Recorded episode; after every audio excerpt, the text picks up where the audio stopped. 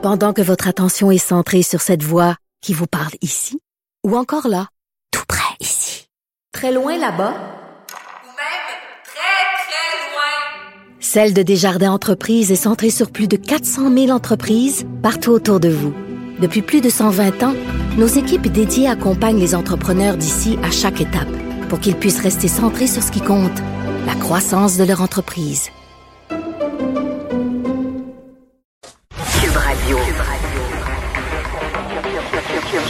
Cube Radio. En direct à LCN. Salut Richard. Salut Jean-François, j'ai hâte à 2022. Qu'on en finisse déjà. Ah ouais, je suis On est déjà tanné. 7 janvier, t'as déjà hâte à Je suis 2022. déjà tanné de l'année.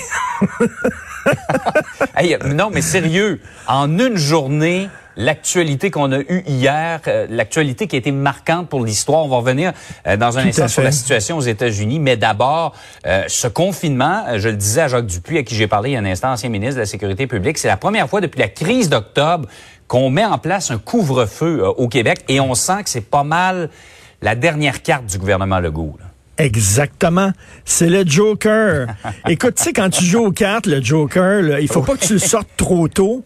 Mais il faut pas que tu le sortes Ouais. trop tard non plus. Il faut que tu le sortes juste au bon moment. Puis en politique, t'as pas quatre jokers, t'en as pas trois, t'en as pas deux. T'en as un joker, OK? Et moi, j'aime beaucoup les- la, les- la métaphore sportive que tout le monde utilise ces temps-ci. C'est une série de quatre dans sept. On est au septième match, troisième période. On tire de l'arrière. Et là, comme dit Joseph Facal dans sa chronique aujourd'hui, euh, François Legault a décidé de retirer son gardien de but pour ajouter un joueur sur la Ouais. glace. On est rendu là. Il n'avait pas le choix. Et cela dit, là, il y a deux choses. Je pense que les Québécois comprennent. Je crois que les Québécois vont accepter, mais à deux conditions. Premièrement, il faut que le gouvernement fasse sa part lui aussi, c'est-à-dire que qu'on ait une vaccination qui a de l'allure. D'ailleurs, hier, François Legault a levé le ton contre Justin Trudeau en disant là, nous autres, on manque de doses. C'est pas vrai qu'on donne pas toutes les doses qu'on a reçues. Euh, c'est absolument. Donc, lui, euh, il a dit à Justin Trudeau, t'es mieux de déguédiner. Et deuxième condition pour laquelle les gens vont accepter, c'est-à-dire que il va avoir un prix à payer. On se le cache pas, Jean-François. Il va avoir un prix à payer. Il y a des entreprises qui vont fermer. Il y a des gens qui vont perdre leur emploi.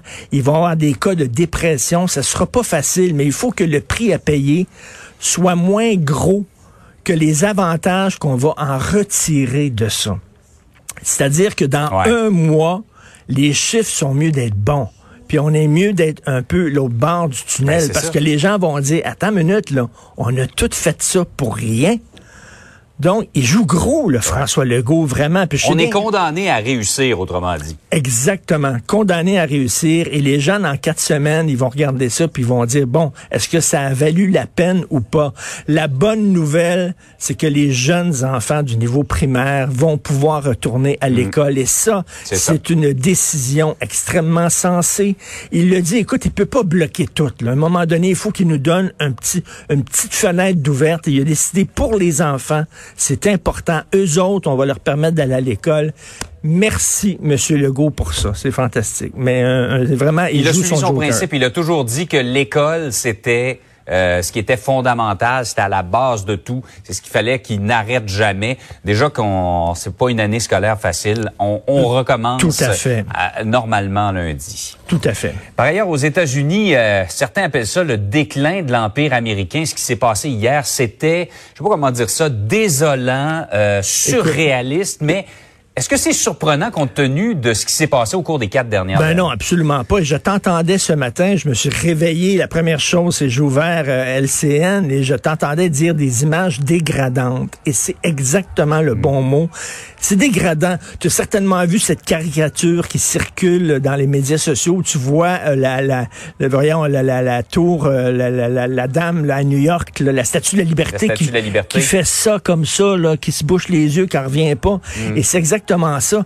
Et là, la question qu'on se pose, tout le monde, Jean-François, est-ce que c'est la fin de quelque chose ou c'est le début de quelque chose? Est-ce que c'est le dernier cri de mort du Trumpisme et qui va crever en faisant ça?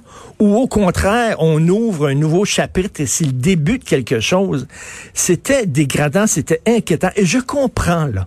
Je comprends qu'il y a des gens qui se reconnaissent dans le Trumpisme, les perdants de la mondialisation, les gens qui ont perdu leur job, et la- les, les entreprises sont parties en Chine, en Inde, ils se sentent pas représentés par les démocrates et tout ça. Mais là, c'est au-delà des démocrates et des républicains, de la droite et de la gauche. là. C'est un dictateur, Trump. Faut se le dire là. C'est vraiment un- c'est quelqu'un d'extrêmement dangereux. Donc euh, c'est vraiment, moi je trouve, de voir. Tu sais, tu- tu as un mandat, tu as une mission de respecter les institutions démocratiques, au-delà de tes idées, au-delà de la petite Parce politique. que, Richard, il faut rappeler aux gens là, qui ont juste vu les images hier ce qui s'est passé avant. Donald Trump a fait un discours devant ses partisans près de la Maison-Blanche en disant Allez marcher vers le Congrès, faut pas être faible, faut montrer de la force, faut envoyer un message. Euh, Il les a vraiment gonflés à bloc et ils étaient venus de partout aux États-Unis pour participer à tout ça. Ben, tout à fait. Écoute, hier, je discutais sur les médias sociaux avec euh, mon ami Michel Barrette, que vous connaissez bien, l'humoriste. S'il y a quelqu'un qui aime les États-Unis au Québec, Ouais. c'est Michel Barrette. Il connaît bien les États-Unis. Il a fait 25 fois la route 66. Et il m'écrivait en disant, Richard, j'en pleure en regardant ça. J'en pleure, je ne reconnais pas les États-Unis que j'aime.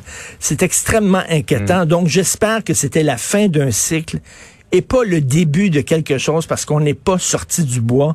Et euh, j'ai hâte à 2022. Rap- Rapidement. là. Je veux aller dormir dans un coin. là. Je veux dormir puis me réveiller là, le 31 décembre 2021. En hibernation jusqu'en Oui, 2022. exactement. Non, c'est vrai. C'est vrai que ça commence sur les chapeaux de roue cette année-là. Espérons que c'est pas un annonciateur de ce que l'année nous réserve parce que ça va être difficile. Tout à fait. Bonne journée malgré tout. Hey Richard, euh, ben, bonne et heureuse année. C'est la bonne fois qu'on se année. parlait euh, en aussi. 2021. Tout à fait. Je la souhaite la, la plus tolérable possible. Salut.